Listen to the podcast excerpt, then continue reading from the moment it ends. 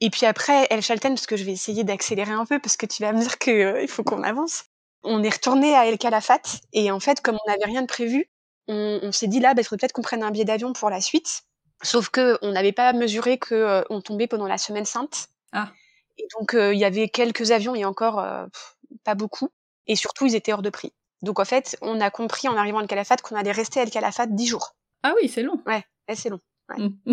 C'est long parce que El Calafat en plus c'est euh, c'est bien pour aller au Perito Moreno, mais euh, c'est pas non plus euh, la destination de dingue. Et euh, je me rends compte que je dis beaucoup de dingue, désolée. Mais... Non, pas de souci. Et donc, euh, El Calafat, on a réservé pour trois jours euh, pour aller dans une estancia qui a environ 45 minutes de route. C'était euh, un peu, c'était bah, nos amis avec qui on était à El Chalten qui nous l'avaient conseillé, qui eux-mêmes l'avaient vu de d'autres voyageurs et qui nous avaient dit il faut que vous y passiez plusieurs nuits. C'est dingue comme une, expérience, redingue, tu vois. c'est ça. Et, euh, et donc, on a réussi à réserver. On est parti sur ces dix jours. On est parti trois jours là-bas. Et donc là, tu vois, le mythe patagonien, il est Ah. là. Voilà. Il n'était pas du tout Il avant, en fait. Non. il est là parce que c'est une estancia. C'est, euh, ils ont des terres, euh, tu sais même pas où elles s'arrêtent. Tu arrives là. C'est quand même un lieu assez touristique qui reçoit beaucoup de voyageurs et puis bouche à oreille avait quand même pas mal fonctionné donc t'avais beaucoup de voyageurs de passage à la journée parce que c'est une estancia qui organise des balades à cheval. Et c'est pas très loin de El Calafate, tu vois, tu vas en une heure donc tu peux faire l'aller-retour à la journée. Donc à la journée ils reçoivent quand même pas mal de monde, c'est assez touristique. Mais quand tu restes plusieurs nuits, ils louent notamment une cabane au milieu là de la propriété. Tu vois, une cabane avec trois petites chambres, euh, une salle de bain rudimentaire, une cuisine rudimentaire, euh, un salon rudimentaire avec un poêle, et euh, que des baies vitrées qui donnent sur le, à 300, soit à 180 degrés sur le paysage, qui est donc un paysage de steppe et plus loin de montagne. Avec des couleurs, je te l'ai déjà dit, hein, les couleurs de l'automne juste dingues et les, les chevaux que tu vois depuis ta cabane courir en liberté là dans ce paysage. Donc tu es transporté. Euh, donc là, il n'y a pas de wifi, il n'y a pas de connexion 4G, il n'y a rien. Donc là, pendant trois jours, tu es sans réseau, planté là. Seul avec toi-même, avec tes enfants, euh, avec ta famille et avec les voyageurs de passage. Mais les voyageurs de passage, ils arrivent le matin à 10h, à 16h, ils sont tous repartis. Et donc avant 10h et après 16h, t'es là que avec les personnes qui tiennent les stanzas. Et ça, c'est une expérience incroyable. Je, je pense que c'est très difficile aujourd'hui d'avoir des vraies expériences de déconnexion. Ça, c'est une expérience de déconnexion. Et euh, à ce moment-là, là où on était, euh, on était donc euh, tout début avril. On avait, tu sais que euh, la guerre en Ukraine avait euh, démarré fin février. Pour nous qui étions c'est- ça a été un petit trauma quand même.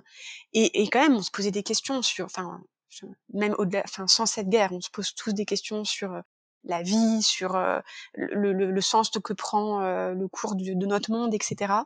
Et je me souviens avoir dit à Brice, écoute, si jamais vraiment ça va pas, on revient ici et on reste là. Et ici, eh ben en fait, il pourra rien nous arriver parce que tu te sens protégé par cette nature qui est, euh, je sais pas, il y a pas de mots. C'est il y, avait un lac qui, c'est- qui est le lago Roca, euh, qui était à 6 kilomètres. Leandro, qui une des personnes qui tient cette estancia, nous dit bah là le lac il est à 6 kilomètres.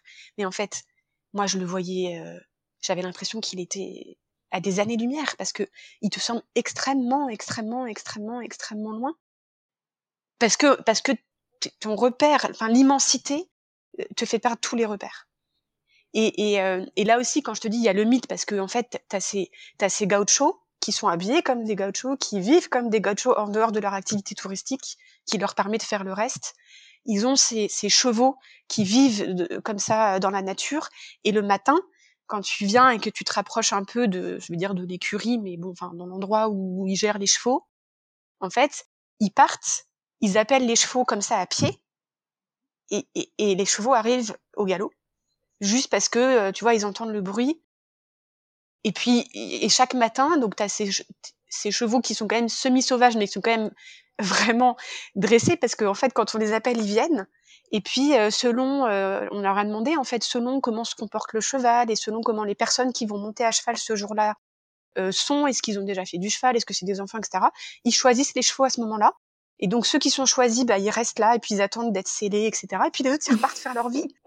Et, et je sais pas, c'est c'est vraiment incroyable. Enfin, c'est quelque chose que moi j'avais jamais vu, jamais vécu comme ça. Et en fait, tu, tu te dis, mais la vie est d'une simplicité effrayante en fait.